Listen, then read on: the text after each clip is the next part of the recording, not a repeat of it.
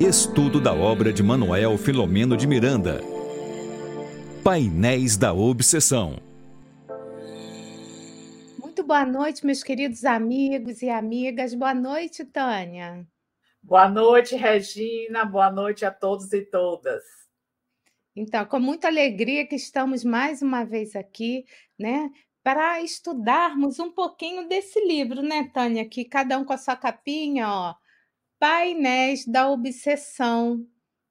Então, nós estamos estudando esse livro de autoria de Manuel Flamengo de Miranda com psicografia de Divaldo Pereira Franco. E a gente hoje nós vamos estudar o capítulo 3, compromissos e moratória. Mas Antes de passarmos a palavra para a Tânia, a gente sempre gosta de agradecer a todos vocês que aqui se encontram. Então, agradecemos a Dirana, a Sibila, a Ione, a Fátima. Boa noite, muito bem-vindas. Então, a nossa gratidão a todos vocês que aqui se encontram, né? Aos que estão chegando, né? Vão chegando aos poucos e vai ser muito bom a gente estudar hoje sobre esse capítulo que ele promete, não é isso, Tânia? Sim, com certeza. Um capítulo que é, nos direciona a situações que acontecem com várias pessoas que recebem a moratória, mas a técnica de sobrevida é o próximo estudo da próxima semana. Vamos nos fixar a princípio no título Compromissos e Moratória. Então, eu queria, Regina, primeiro destacar sobre os compromissos que todos nós assumimos antes da reencarnação. Existe no mundo espiritual a central do planejamento reencarnatório, onde nós, é, é, de acordo com a nossa é, o nosso nível evolutivo, nos é apresentado as propostas, nós é, muitas vezes achamos que podemos ir além daquilo que está sendo apresentado para nós. É, é uma ilusão, sabe, Regina? Porque os nossos benfeitores, eles conhecem em profundidade o cerne do nosso ser, as nossas possibilidades, as nossas necessidades.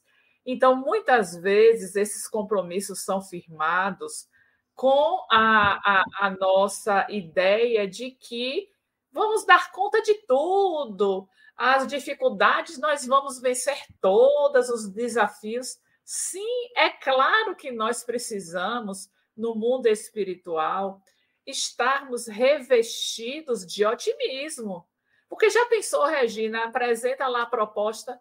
Ah, não, isso não vai dar. Ah, eu não vou conseguir. Não, nós precisamos acreditar. Eu queria fazer um destaque que, eventualmente, isso não é a coisa que acontece com frequência.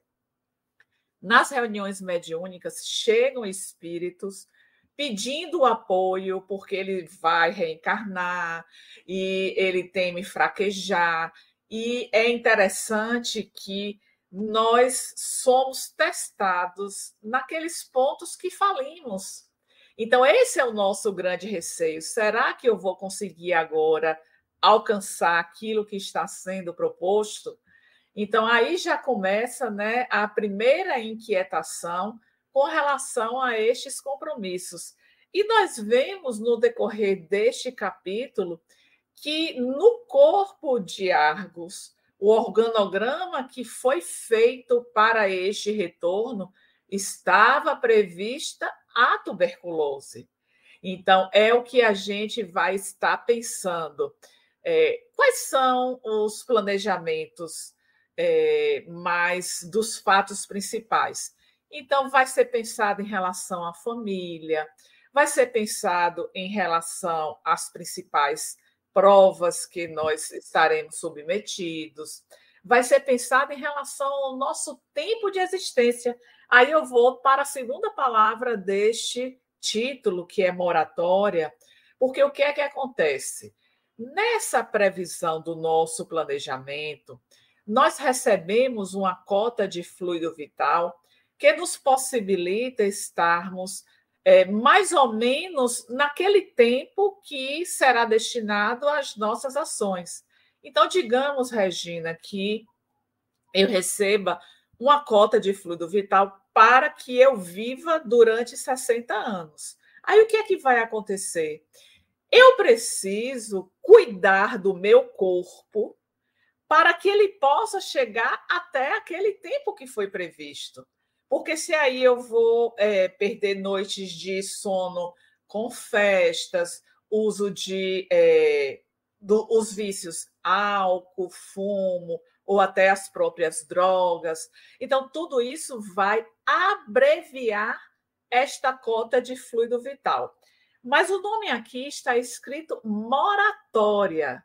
Então, o que é esta moratória?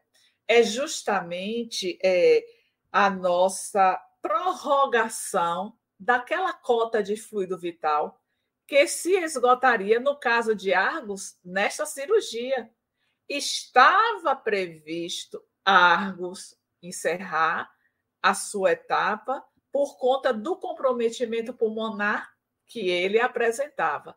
Entretanto, houve interferência para que ele tivesse uma cota de fluido vital que o permitisse ficar pelo menos mais cinco anos. A gente não vai estar adiantando o que vem em seguida, mas ele receberia isso. Então, o capítulo vai estar tratando deste momento delicado, que é a cirurgia de Argos, e o término dessa cirurgia com o contato que ele pôde ter durante o ato cirúrgico com a benfeitora, a irmã Angélica.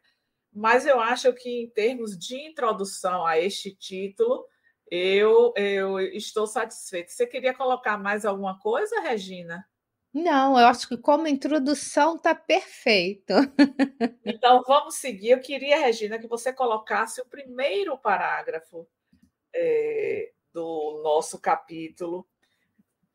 Filomeno vai dizer assim: todo tratamento cirúrgico embora configurando uma oportunidade para o paciente recuperar-se, é incursão delicada no organismo, cujos equipamentos têm a sua própria mecânica de reação, muitas vezes imprescindível. Que, é que a gente pode destacar? Primeiro, que é, Filomeno traz em alguns parágrafos, no início deste capítulo, todo um processo da organização física. Então, ele está falando aqui do ato cirúrgico. Argos iria se submeter a uma cirurgia que era extremamente delicada, que os próprios médicos eles não achavam que teriam sucesso pelas horas que seria essa cirurgia e exatamente pelo grau de comprometimento que já estava é, no caso do organismo de Argos. E então, eles falam, só, só um minutinho, Tânia, sim. assim, que eu queria falar de mim um pouco rapidinho. Eu fiz duas cirurgias no meu pé, né? Quebrei o pé, fiz duas cirurgias, está muito longe de ser uma retirada de pulmão, né? Mas mesmo assim, eu percebi a preocupação do anestesista, né? E eu, Miranda vai falar sobre isso, né? Sobre essa questão da, da dessa dificuldade, ah, não, já é no segundo parágrafo, né? Que é. a anestesia, apesar do, do que ela pode trazer de bom, ela também pode trazer sequelas. Então, a gente, eu sempre vi bem a preocupação no sentido de querer cuidar, de saber de mim, de como é que vai ia ser o, o procedimento para que desse tudo certo, né? Eu fico imaginando é. numa cirurgia desse porte. O, o, é, Regina, eu fiquei assim pensando na minha própria história também, né? Eu fiz uma cirurgia no ano de 2002. Quando eu fiz essa cirurgia, eu é, confesso que passados 22 anos, 20, 21 anos, né, para completar 22, eu não tinha assim a maturidade que eu tenho hoje, que estou para me submeter a um novo procedimento cirúrgico.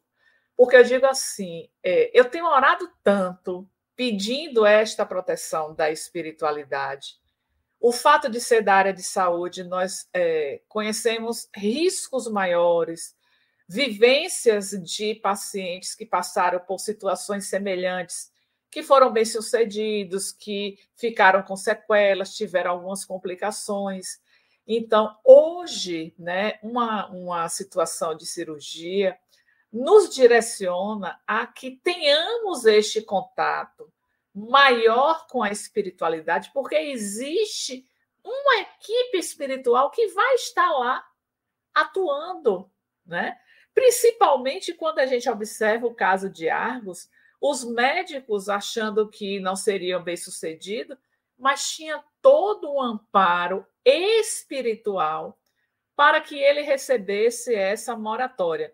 Mas o que Miranda está dizendo neste primeiro capítulo é exatamente em relação aos nossos equipamentos. Nosso corpo é uma máquina, uma máquina que pode apresentar reações imprevistas, não imaginadas, por conta daquele anestésico que tomou, por conta do tempo da cirurgia, por conta do próprio processo ao qual nós estamos envolvidos.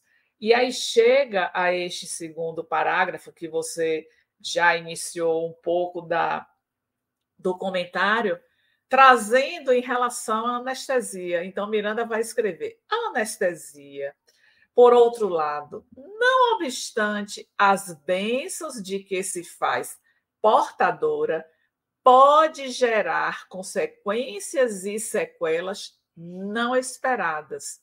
Qualquer descuido, portanto, pode ser fator de danos imprevisíveis ou mesmo irreversíveis. Irreversíveis, irreversíveis, ou mesmo de morte indesejável, indesejável, indesejada. Aí eu quero contar um caso também é, vivido na minha experiência.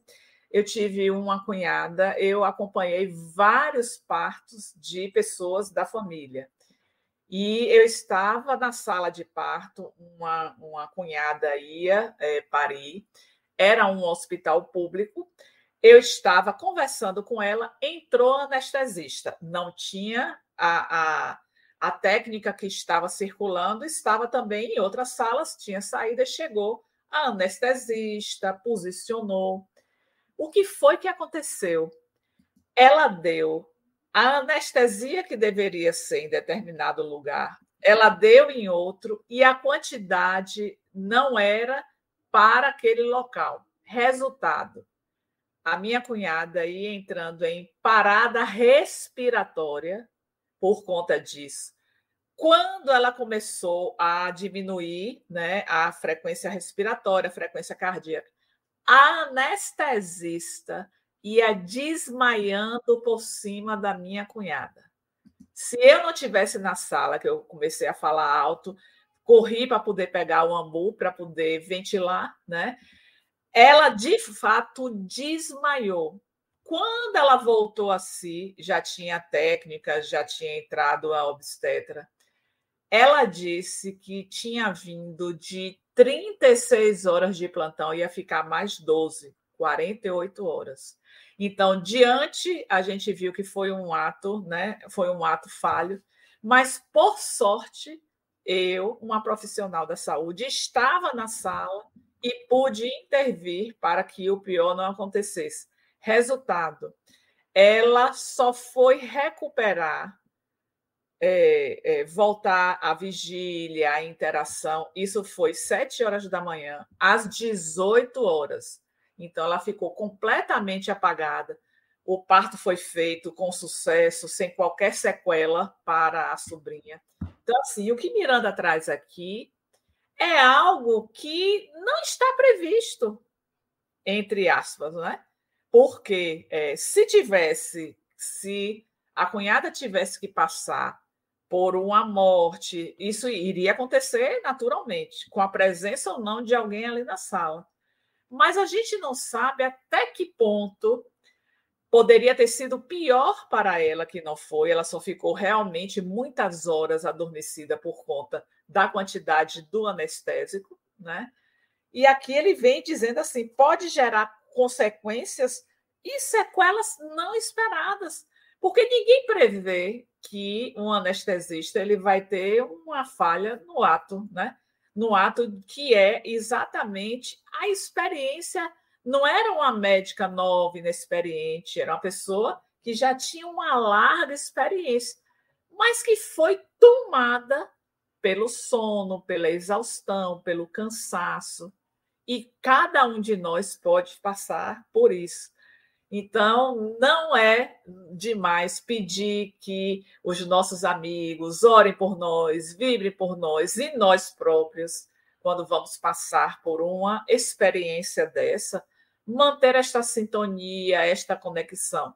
Porque, ainda que advenha as sequelas, as complicações, mesmo com todo este suporte, isso significa que nós precisaríamos atravessar aquela experiência. E esta travessia, ela também será mais suave se nós buscarmos este apoio da espiritualidade, mantermos esta conexão a todo instante. E aí vem é, falando né, algo que eu já sinalizei, de que realmente ficaria muitas horas no ato cirúrgico, e a, a expectativa era de que não tivesse sucesso. É claro que o investimento estava sendo feito, mas existe algo que se chama o prognóstico, que é o que se espera como resultado. Se não fizesse esse investimento, claro que ele iria falecer. Então, a probabilidade dele ficar né, é, dele continuar vivo, existia e por isso foi para o ato cirúrgico, mas sem tantas esperanças. E aí, Regina, eu fiquei assim imaginando o que passa na cabeça deste profissional, sabendo que está fazendo investimento que pode não ser bem sucedido, e as repercussões do insucesso que vai trazer para a vida dele, porque ele vai ficar com aquilo na cabeça. É claro que se deparar com a morte, o próprio indivíduo, eu digo, eu digo como profissional da saúde, quem vai se submeter à cirurgia, quando você pergunta dos medos, a primeira coisa que vem é medo da morte. Porque pode ser a coisa mais simples, como você mesmo disse, que fez a cirurgia no pé. Pode parecer mais simples, mas isso paira. Isso paira porque vai, você vai tomar anestesia, o que será o resultado dessa anestesia e do próprio processo, por mais simples que seja.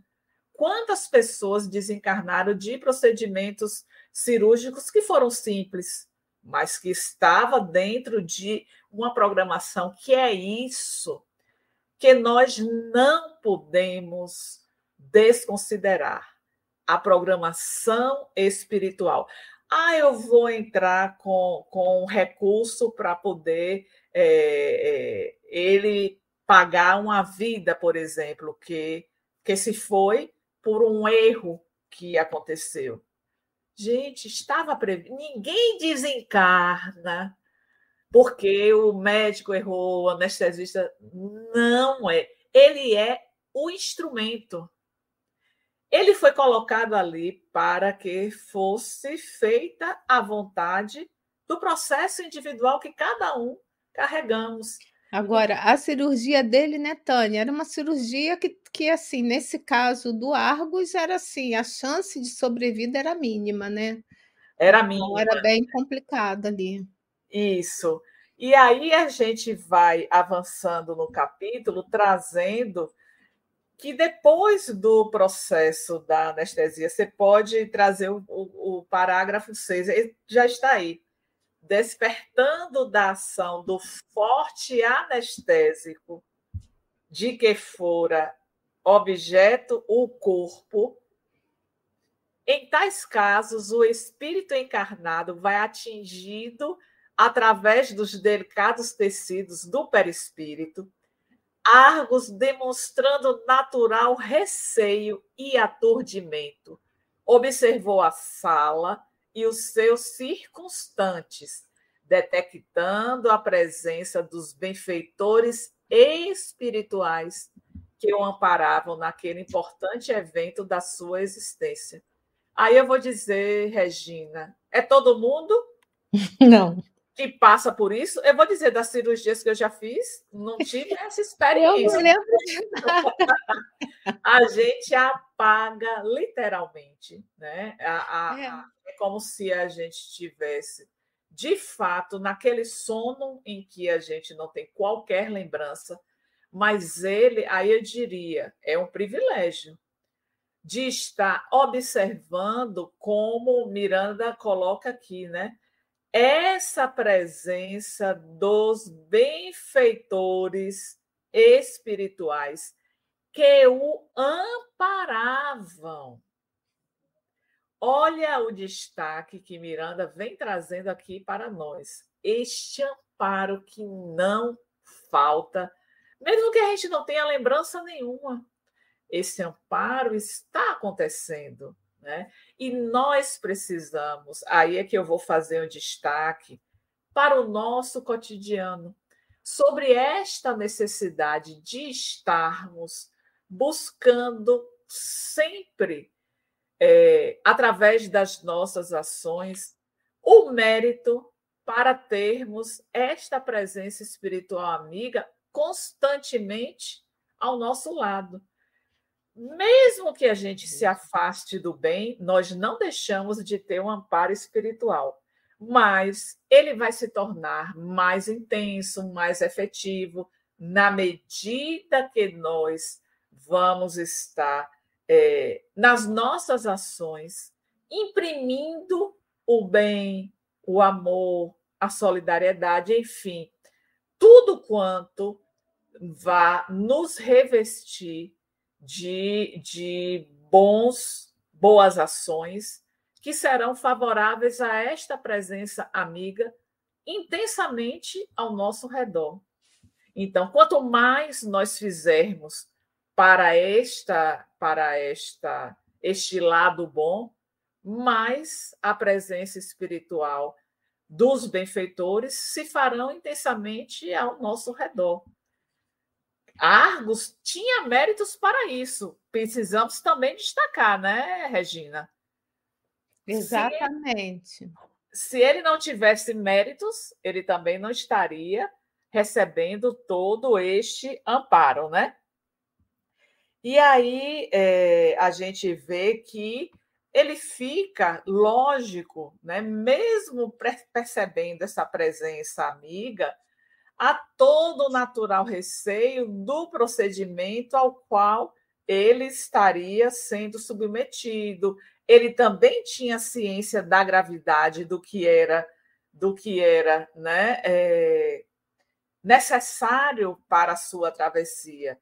E aí vem né, a, a chamada do que eu digo que sempre nos livros de Miranda nós percebemos esta aplicação dos passes pelos espíritos para poder amenizar, é, para poder é, trazer é, à consciência aquilo que é necessário. E aí vem né, o destaque que Regina está fazendo. A pouco e pouco, sob carinhoso concurso magnético de técnico em passes do nosso plano de ação.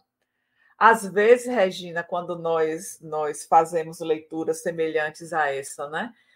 A gente quer se dedicar a uma tarefa aqui na, na nossa experiência física e não sabe, não tem a dimensão do quanto nós precisamos nos preparar para aquela tarefa. Ah, eu quero aplicar passe. Mas para aplicar passe, eu tenho que cumprir uma série de requisitos para poder chegar lá. Então, olha o destaque que Miranda faz aqui. É técnico em passes do nosso plano destacado para este mistério. Não é qualquer técnico, não, não. que chega não. lá e que faz. Então, isso deve nos chamar a atenção do quanto nós precisamos investir naquilo que nós nos propomos realizar. O investimento começa, Regina, eu diria, Hoje é dia que eu vou atuar como passista na instituição. Quando eu acordar, eu tenho que lembrar desta tarefa que eu vou desenvolver. Eu tenho que orar para poder, através deste recurso, já ter é, o início do dia de, de maneira mais harmonizada. Eu tenho que cuidar dos meus pensamentos durante o dia, porque o que é o passe? O passe é uma transmissão, nós somos é, é, os intermediários de uma ação que vem também do alto. Para que haja melhor canalização e, e filtragem disso, eu também preciso estar preparado. Então, Precisa que... cuidar do corpo físico também, né? O corpo é, físico, alimentação. Alimentação, isso, né? O tipo de remédio que está tomando. Mas, assim, os espíritos ainda, eles aceitam a nossa boa vontade. Mas no plano espiritual, não é qualquer espírito que pode estar fazendo esse papel, trabalhando como técnico de passe, porque eles ali tá, estão sendo manipuladas as energias vinculadas a, a, nosso tratamento, né? Eu não gosto muito assim de falar de cura, porque nem sempre somos curados, mas que vão tratar das nossas, da nossa saúde. Então, não é qualquer um. No, é, no ano passado, também se, acho que os livros do Miranda sempre trazem né, as questões do passe, né?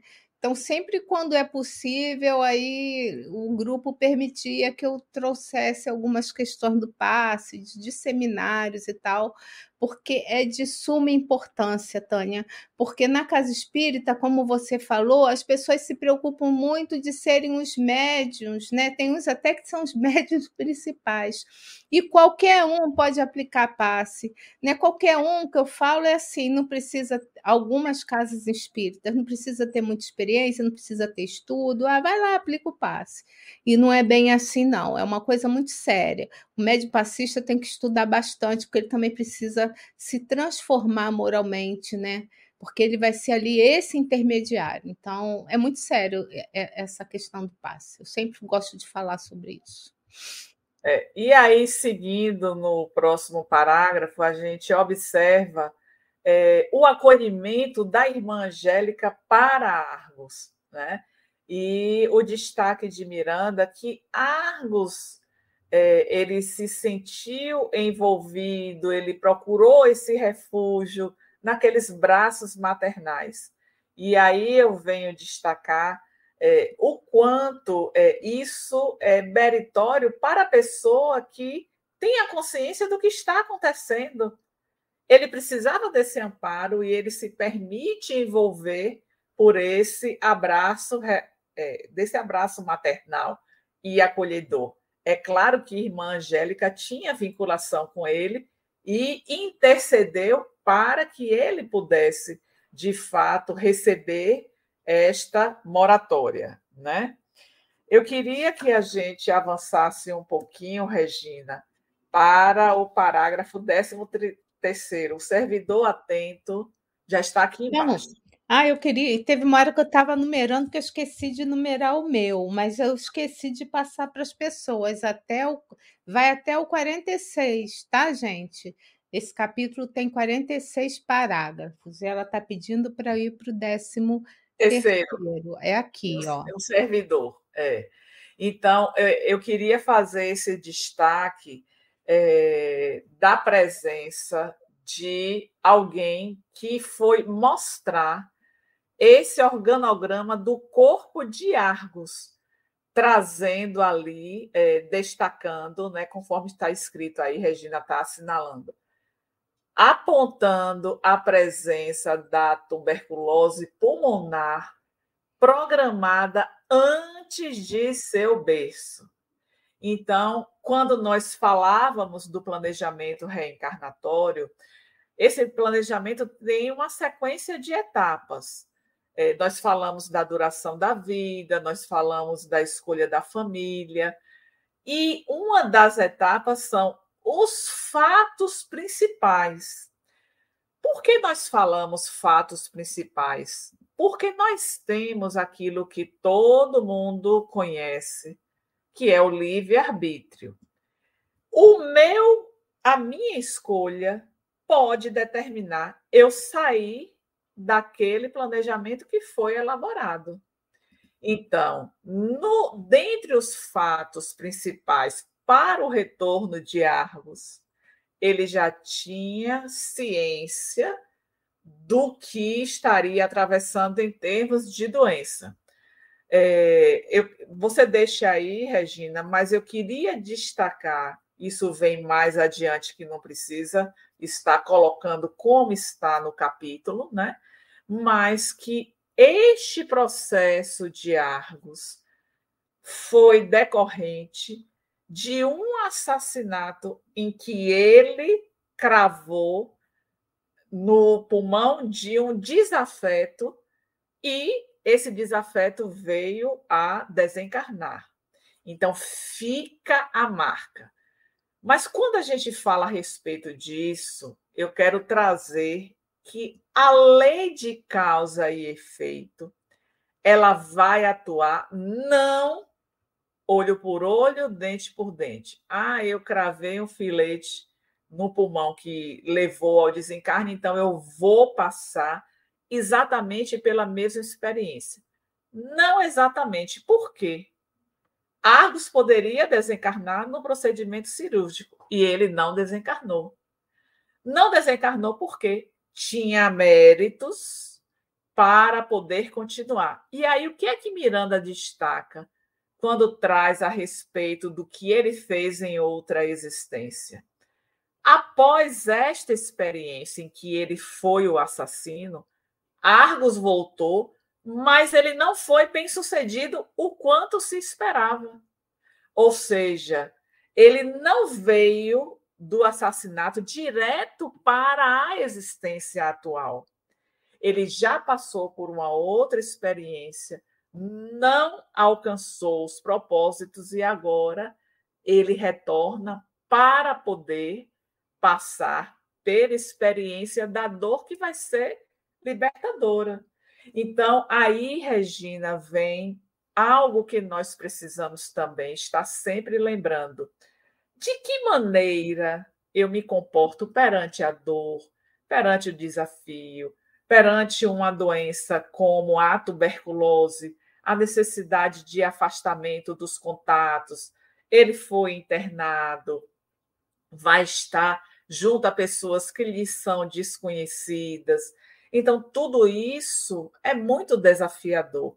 Mas de que maneira eu enfrento essas adversidades, esses momentos delicados da minha existência? Porque aí vem ao que Miranda destacou aqui. Ele teve uma experiência anterior que não foi bem sucedido, ou seja, muito provavelmente ele passou por experiências difíceis, dolorosas, para ressarcir o seu débito perante o tribunal divino e não conseguiu alcançar o êxito. E aí, Regina, vem o nosso pai amoroso e bom que diz assim: Tânia, vamos voltar de novo, Vamos lhe dar uma nova oportunidade para que você agora seja bem sucedida. E aí, Tânia, lá no, no mundo espiritual, fica feliz. Nós ficamos felizes, Regina, porque é o que a gente vê nos relatos das obras, André Luiz, que trazem, que traz muito desses relatos em relação à vida no mundo espiritual. Então eu fico assim imaginando, Regina, dessa alegria, primeiro que a fila é enorme. Nós não chegamos lá e não, agora eu quero voltar. Não é assim. Primeiro que a gente tem que ter uma família que nos receba, né? Então, como é essa dinâmica? Se nós somos, em termos de espíritos, quatro vezes mais do que o, o, o nosso planeta, né?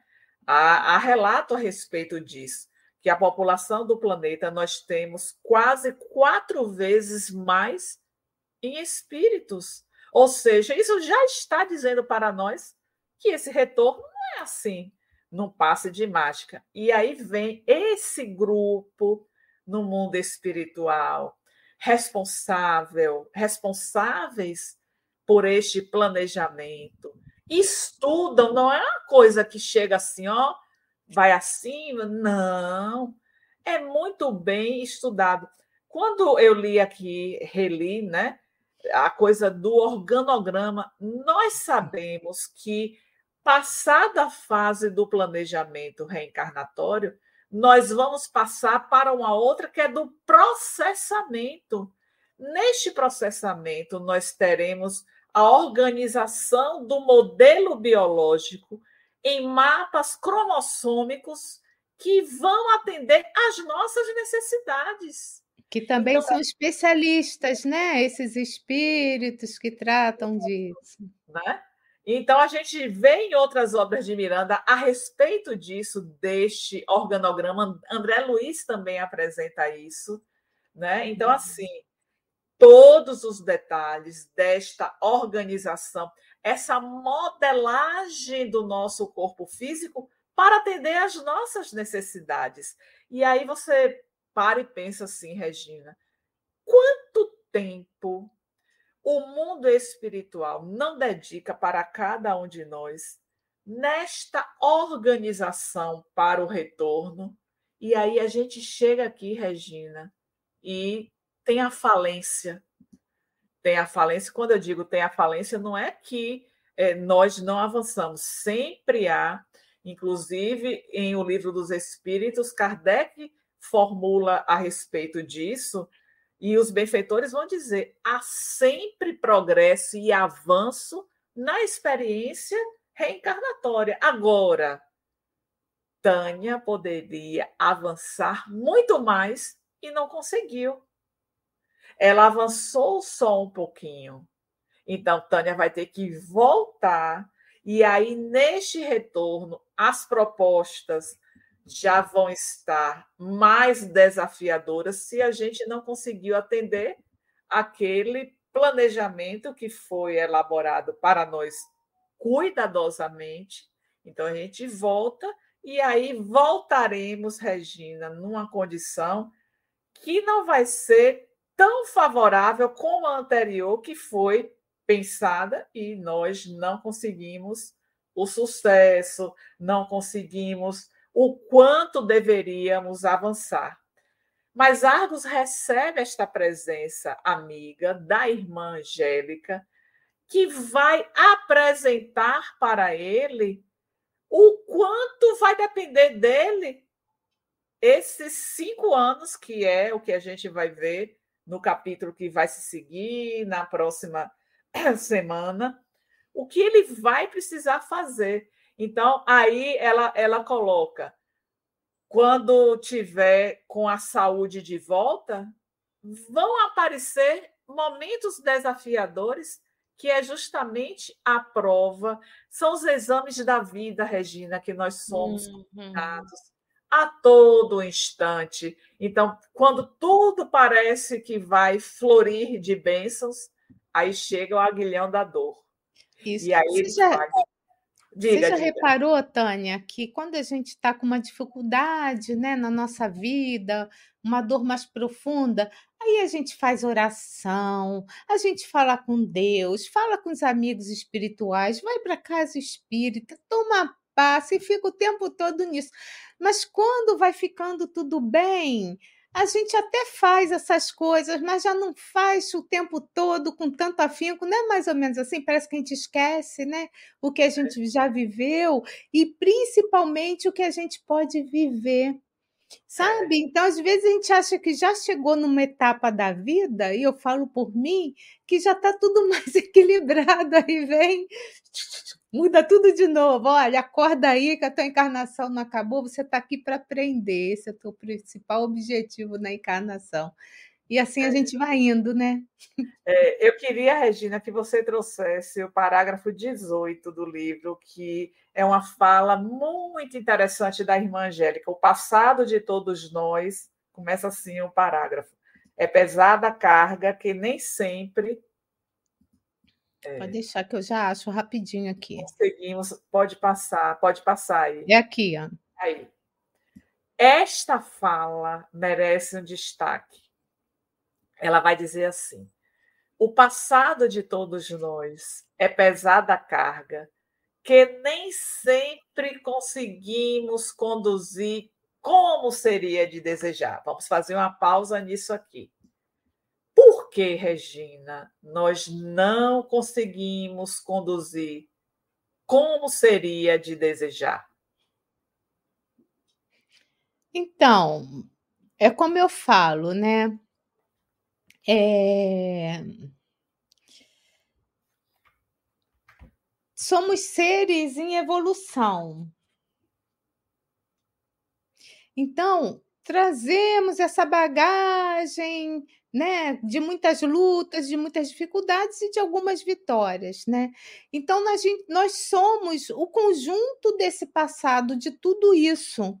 E aí, quando a gente diz, né, a gente está lá no plano espiritual, quando a gente está para voltar e a gente implora para voltar, a gente aceita todas as condições, a gente pede condições difíceis até, quando é possível pedir, né? E aí a gente volta e aí essa carga que trazemos, né, quem somos, né, esse espírito milenar que é o conjunto, né, das várias vidas que teve na encarnação, vem para a matéria e esquece, esquece momentaneamente o que implorou, o que disse que ia fazer. E quando a gente também é bem verdade, quando a gente está na carne, a gente é mais difícil mesmo para a gente é, colocar em prática o que foi acordado. E a gente cai, porque são muitas distrações nós aqui hum, quando estamos encarnados, são muitas distrações, e aí vem aquela questão dos prazeres imediatos. Lembrando, a Tânia disse que são quatro, né? Nós temos é, quatro vezes mais irmãos desencarnados, né? Então imagina a gente vibrando nesses prazeres, emanando é, as mensagens, o nosso pensamento, né? As nossas ideias entrando em, em, conúbio, entrando em sintonia com os outros irmãos que também pensam assim equivocadamente. E aí, entre aspas, eu vou dizer para você, Tânia, que a desgraça está feita. Por isso que o magnetismo da Terra ainda é tão denso, porque é reunião do, dos nossos pensamentos, de quem nós somos. E eu gosto sempre de falar que nós somos, se a sociedade não vai bem, é porque não vamos bem.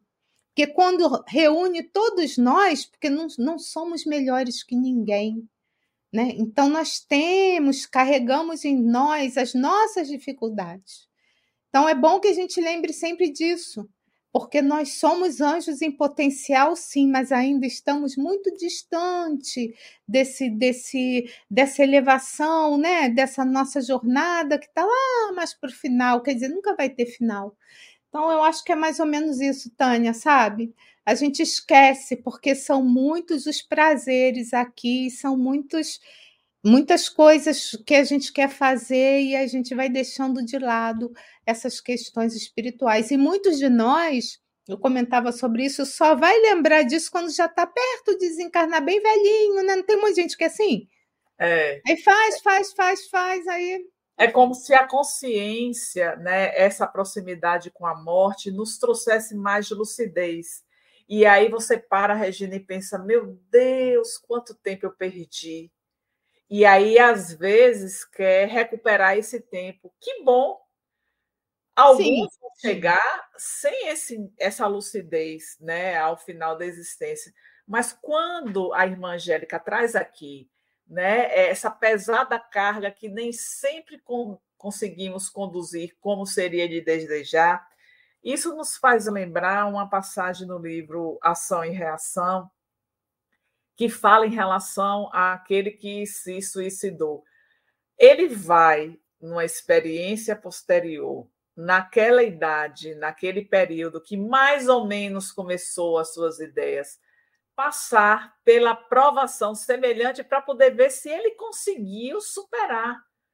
Olha que detalhe né, da nossa existência, ou seja, assim como houve essa referência em relação ao suicídio, eu acredito, Regina, que em relação àquilo que ainda é uma lacuna no nosso existir, nós seremos colocados à prova, é o que a gente diz. Quando é que dói mais a nossa dor? Ela vai doer mais exatamente naquilo que é o nosso ponto fraco. E o que é esse nosso ponto fraco? É a nossa fragilidade que carregamos de outras experiências. E aí segue a irmã Angélica aqui. Não raro, muitos reinícios de atividades para a redenção culminam em agravamentos de débitos que somente as expiações lenificadoras conseguem ajustar mediante processos mais drásticos para o ser espiritual. E isso vem reforçar o que nós já falamos anteriormente, hoje, né, mas no começo, de que é, nós somos colocados à prova, vai chegar esses momentos desafiadores, mas eu posso agravar a minha condição porque eu não consigo vencer o desafio. E aí eu vou me comprometer mais. Então, como é que eu vou me comprometer mais quando eu vou ficar revoltado, quando eu não vou buscar os recursos para a superação? E eu vou fazer exatamente é, algo que seja comprometedor diante daquele processo. Um exemplo, eu estou vivenciando uma dor profunda e aí eu começo a sentir um desgosto pela vida. E aí a minha mente, ah, mas por que, que eu estou ainda nessa experiência? Eu não devia estar aqui. E por que eu não vou abreviar minha vida? Então, são essas ideias que começam a agravar aquele processo que nós estamos vivendo, porque nós não compreendemos a função da dor na nossa vida. Quando tivermos mais lucidez a respeito deste processo da dor, nós atravessaremos a tempestade certamente com mais equilíbrio, com mais força, com mais pensamentos otimistas. Tudo isso depende de nós. Então, eu achei. Diga.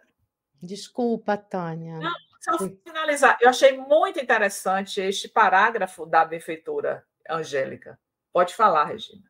Eu ia, eu ia dizer para você que eu gosto sempre também de usar essa metáfora, né? A gente diz que ama a Deus, que confia em Deus, a gente ora por Ele. Eu estou falando de uma maneira bem genérica, né? Mas quando vem ali a, a hora da luta, né? Quando vem a dor, muitos de nós a gente acaba se revoltando contra ele.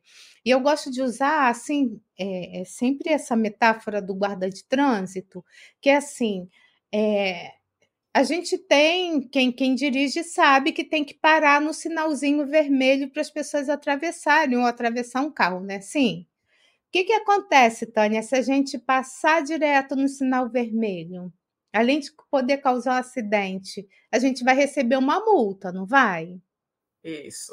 Mas se tem as leis de trânsito, para quem para você poder dirigir, tem que fazer prova para isso, tem que conhecer as leis de, do trânsito. E por que, que as pessoas continuam fazendo isso? Furando sinal, sabe? Andando em velocidade acima do que é o indicado, sabe? Andando no acostamento. Por que, que as pessoas fazem isso? Sabe? Porque elas sabem que lei, as leis estão ali, mas não tem ninguém vendo naquele momento. Então é como se, ah, eu acredito em Deus, sim, eu acredito em Deus, mas ah, mas ah, isso aí é bobagem, eu vou fazer uma coisinha, daqui a pouco ele perdoa, tá tudo certo. Sabe? Então eu acho que a gente não entende que a gente acaba dificultando, dificultando a nossa própria jornada evolutiva. Porque não importa se quem está vendo, quem não está vendo, a gente tem a nossa consciência, a gente sabe o que é certo, o que é errado. Sabe? Dentro desse nosso patamar evolutivo, a gente sabe o que é certo, o que é errado. Então, a gente precisa acordar, porque, né, independente se Deus está vendo ou não, aliás, Ele sabe de tudo, está tudo gravado em nós. Olha que sensacional! A gente não pode esconder quem somos no plano espiritual, porque fica tudo gravado no nosso perispírito. Então, só isso a gente a gente já era motivo para a gente fazer menos bobagem, sabe? Porque somos um livro aberto quando chegamos lá. Então, a gente pode usar a máscara até aqui, enquanto estamos encarnados. Mas Lá não dá. E como a vida é, ó, é um sopro, rapidinho a gente passa pela carne, então a gente vai acabar sofrendo ou passando vergonha. Eu queria que você passasse para a página seguinte, que é o parágrafo subsequente. É, quando é, esse esclarecendo. Ah, é o outro, então. É o outro. Esclarecido quanto à gravidade da empresa, ou seja, nós temos toda a informação no mundo espiritual, que é que nos aguarda. O que é que Argos disse lá?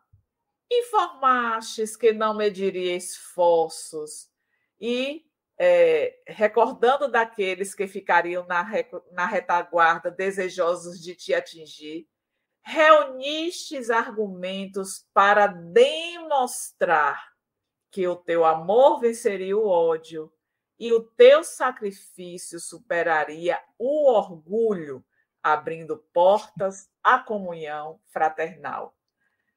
Regina, esse é o retrato de todos nós.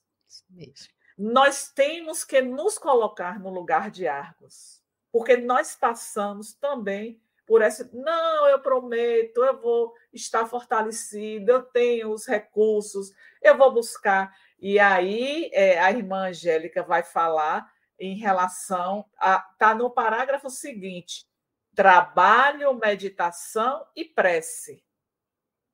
Os recursos está bem no finalzinho do parágrafo. Trabalho, meditação e prece, né? Com esses recursos é como se nós tivéssemos recebendo agora. O que é que eu posso fazer para poder vencer as más inclinações, os desafios, superar a dor? Está aí.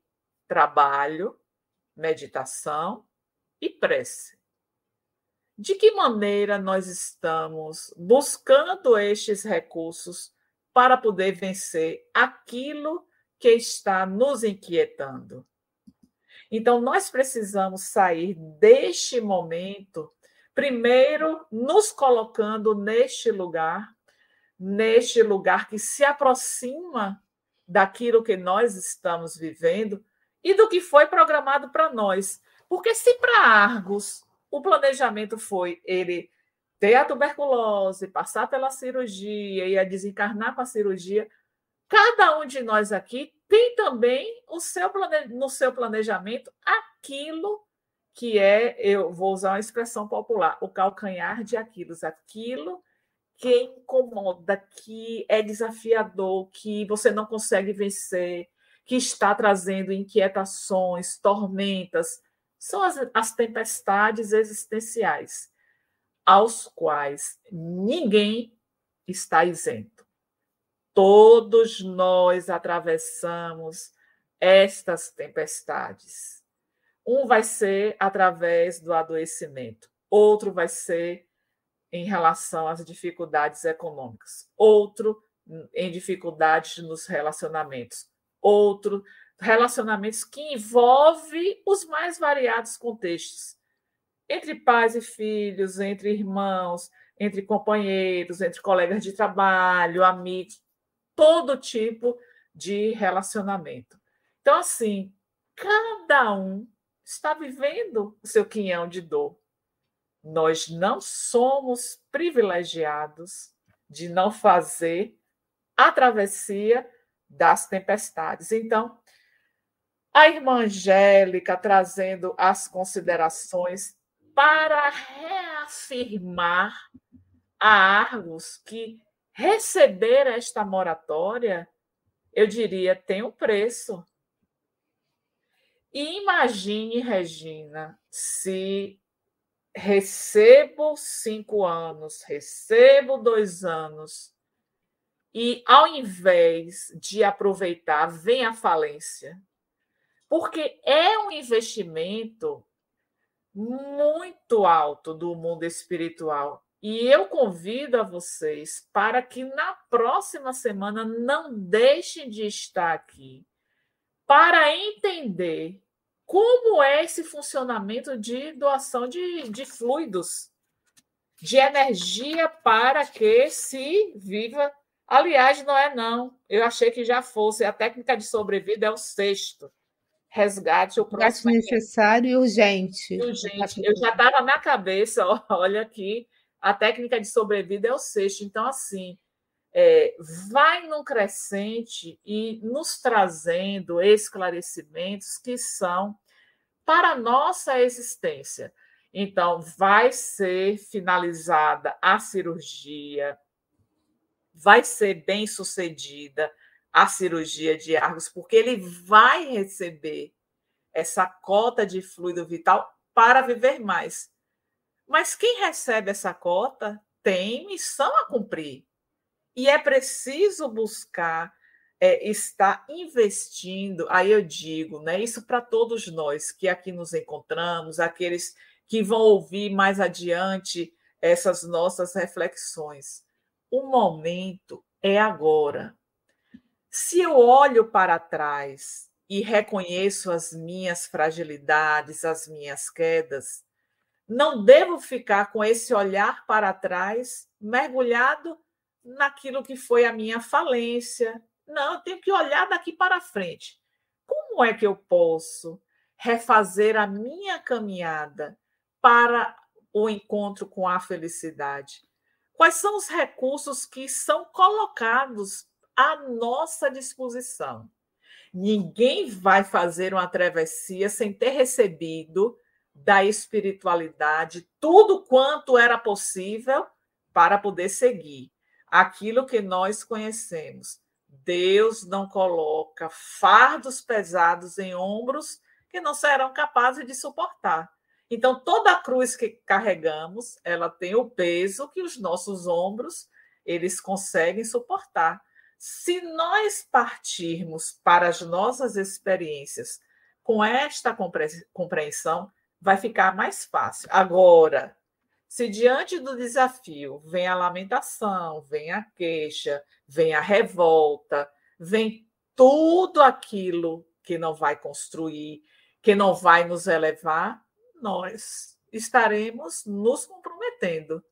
Então, ele teve o privilégio, primeiro, de chegar no momento que foi anestesiado, de perceber. Aí eu já estou, Regina, fazendo uma síntese né, deste uhum. capítulo. Ele, ele consegue perceber essa presença amiga da irmã Angélica, que vai lhe alertando sobre aquilo que iria acontecer e mostra a ele quais são os fatores necessários para que ele seja exitoso a partir daquela experiência. Ela mostra a inter... A inter... Ui, desculpe, gasguei. A interferência socorro. Deixa eu beber aqui um pouquinho de água, que eu engasguei com a prova de saliva. a interferência em relação a essa moratória que ele teria, né? E que estava o, o êxito dependeria dele.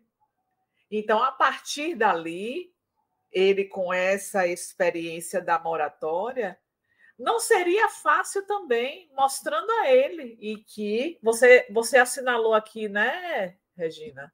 É, eu já ia para o outro parágrafo, isso assinalei para porque você está falando, eu estou assinalando, porque eu vi que o tá. tempo está andando, Não, né? não negamos que a tua vida dependerá de ti. Depende de nós o sucesso, o êxito ou não. Depende de nós. E aí, depois de mostrar tudo isso, né, ele reconhece o papel, ele sabe que está nas mãos dele, né?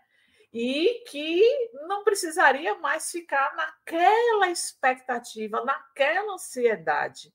Aí eu vou dizer, sabe, Regina, nós que já chegamos a esse patamar de estudo, temos toda a clareza, a nossa consciência é desperta sim.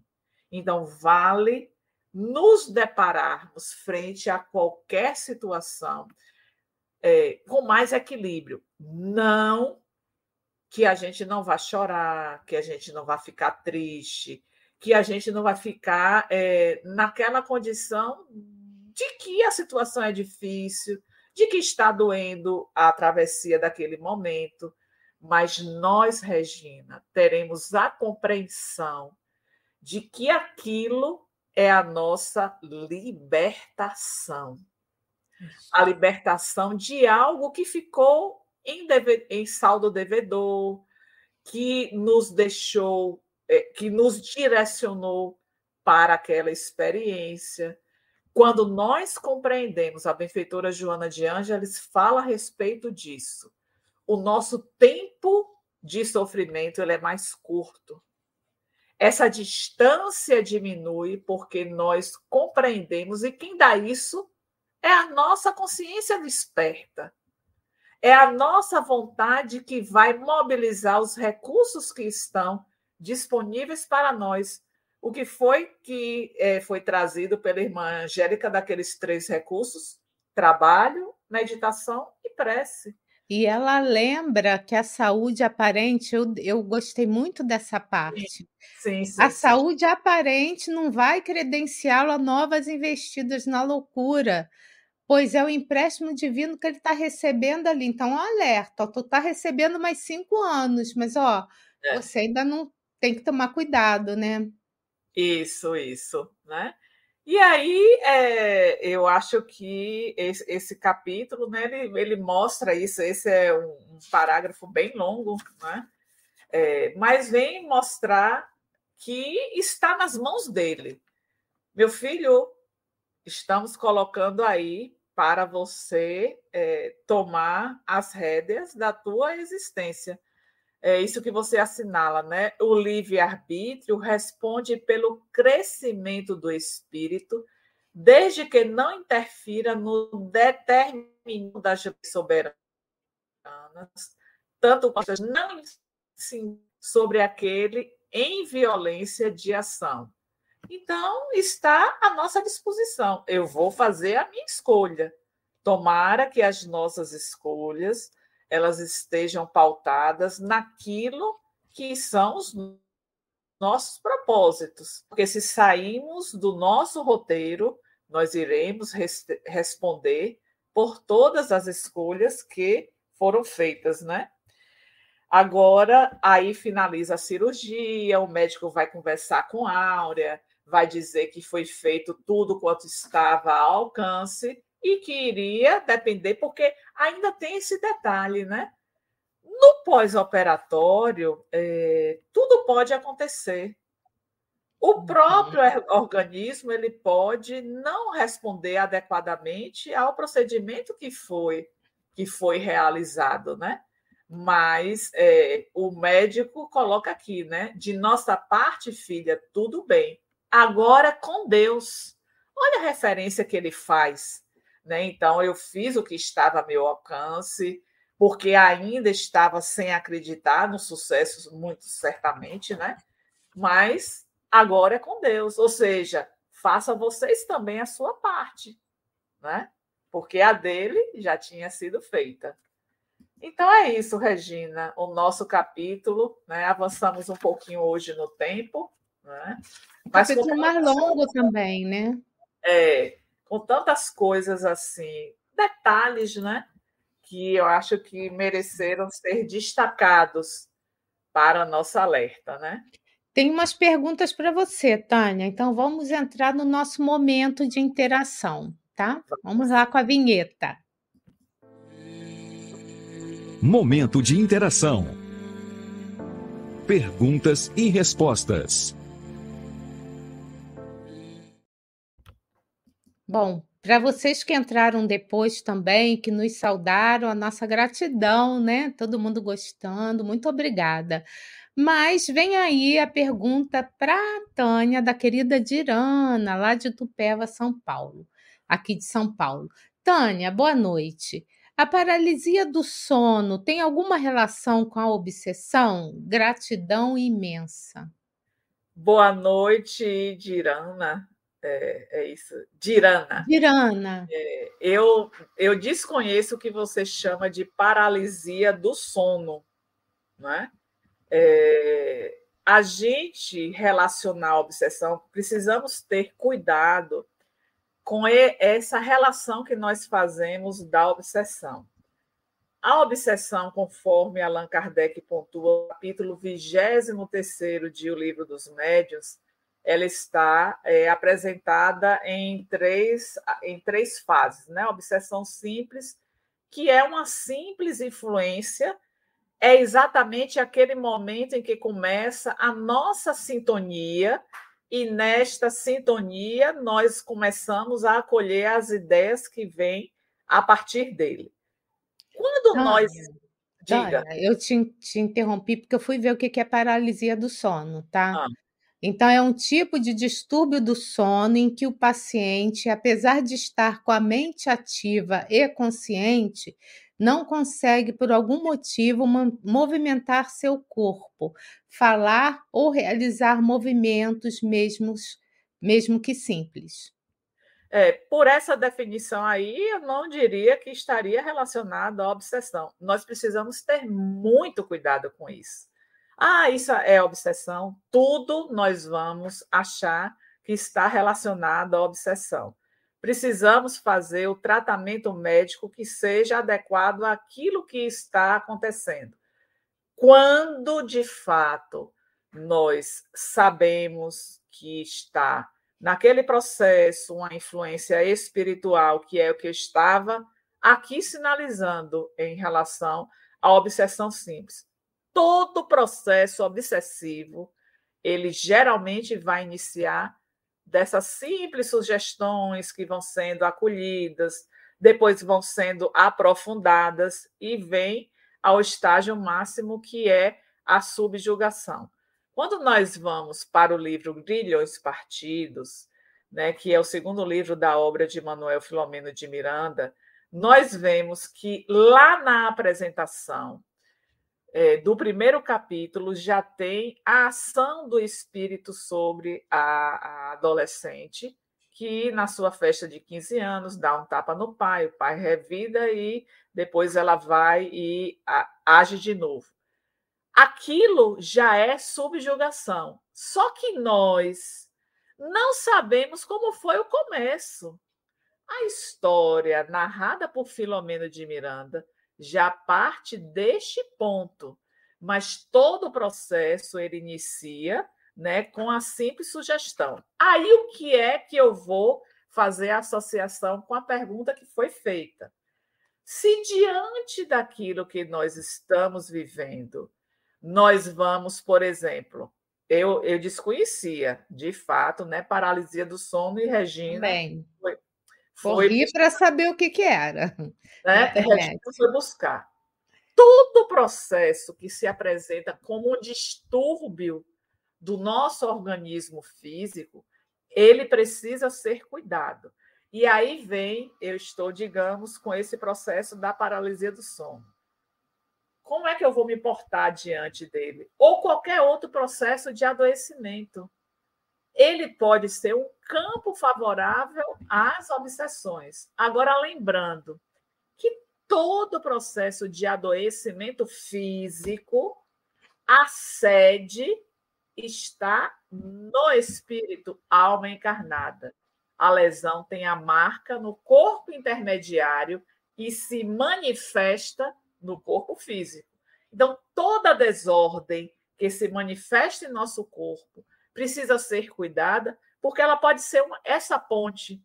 Através desse processo, eu posso sintonizar, não necessariamente com desafeto, porque nós sempre associamos a obsessão a essa presença do desafeto, quanto o próprio Allan Kardec, quando a gente busca lá nos bastidores da obsessão, no, no, na parte inicial, examinando a obsessão, ele vai estar trazendo para nós a respeito disso. Espíritos, porque estão infelizes, querem ver a infelicidade nossa, e aí começam a investir diante das nossas fragilidades. Ele não é um desafeto nosso. Como ele está infeliz, ele também quer ocasionar a nossa infelicidade. Aí o que é que acontece no processo de adoecimento? Eu começo a ficar triste, eu fico a me perguntar por que isso está acontecendo comigo, porque eu não compreendo, as leis, eu não acredito na reencarnação. Tudo que vai sendo esse fator propiciador ao aparecimento das obsessões. Mas desconectar. Eu tenho isso, isso é obsessão. Pode ser, pode não ser. Ok, temos uma outra pergunta também para você, da Edinalva Reis. Sou Edinalda, de novo. Edinalva, boa noite. Tânia, em geral, o câncer é considerado uma doença kármica? Obrigada. É, aqui eu mais ou menos respondi. Boa noite, Edinalva. Que bom é, você traz essa pergunta, porque muitos é, têm essa, esse, essa, esse questionamento, né? Ah, eu estou passando pelo câncer, isso é cargo. Toda doença, ela está. Eu acabei de dizer, nós temos a marca em nosso perispírito da lesão que, ocasiona, que foi ocasionada por alguma ação nossa. Qual foi a marca de Argos fazendo a ponte com o livro que nós estamos estudando? Ele cravou no pulmão de um desafeto um filete que levou à morte. Isso vai gerar a nossa consciência de culpa naquele local que foi o mérito da nossa ação. Então, com esta marca no meu corpo intermediário, eu preciso, na experiência do corpo físico, retirar a marca que está ali registrada. Então, o câncer vem como uma dessas doenças que poderíamos dizer sim, doenças cárnicas. Agora, quando nós é, apresentamos qualquer tipo de doença, sempre esclareço a respeito disso. O tratamento médico é fundamental. Paralelo a este tratamento médico, o tratamento espiritual. Não podemos acreditar que o tratamento espiritual ele vai ser por si só suficiente para a cura da doença. O corpo físico ele precisa do medicamento para poder curar aquela doença.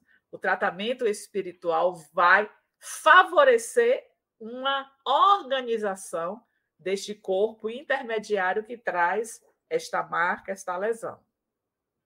Bom, antes de passar a palavra para você, para as suas considerações finais, além de agradecer a todos e todas, eu queria fazer um convite para você que está nos assistindo de outro, de uma outra plataforma de vídeo, que você também venha nos conhecer aqui no canal Espiritismo e Mediunidade faça a sua inscrição, conheça os nossos programas, né? Que aí você vai conhecer um pouquinho mais desse grupo de pessoas que estudam, né, seriamente a doutrina espírita.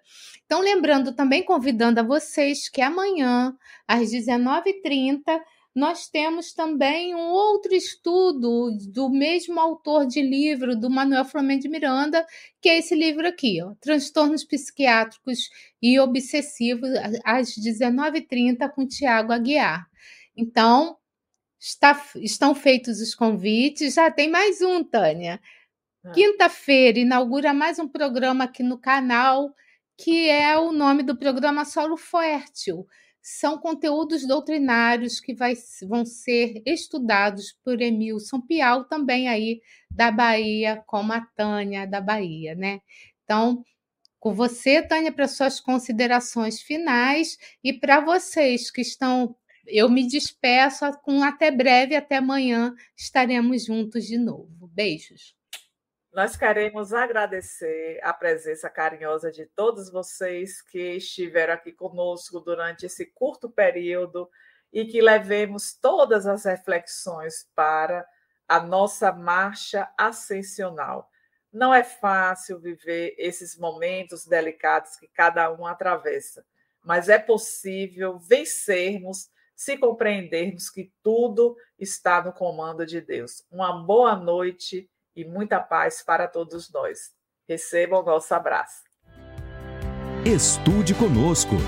Faça parte da família Espiritismo e Mediunidade. em Lives TV.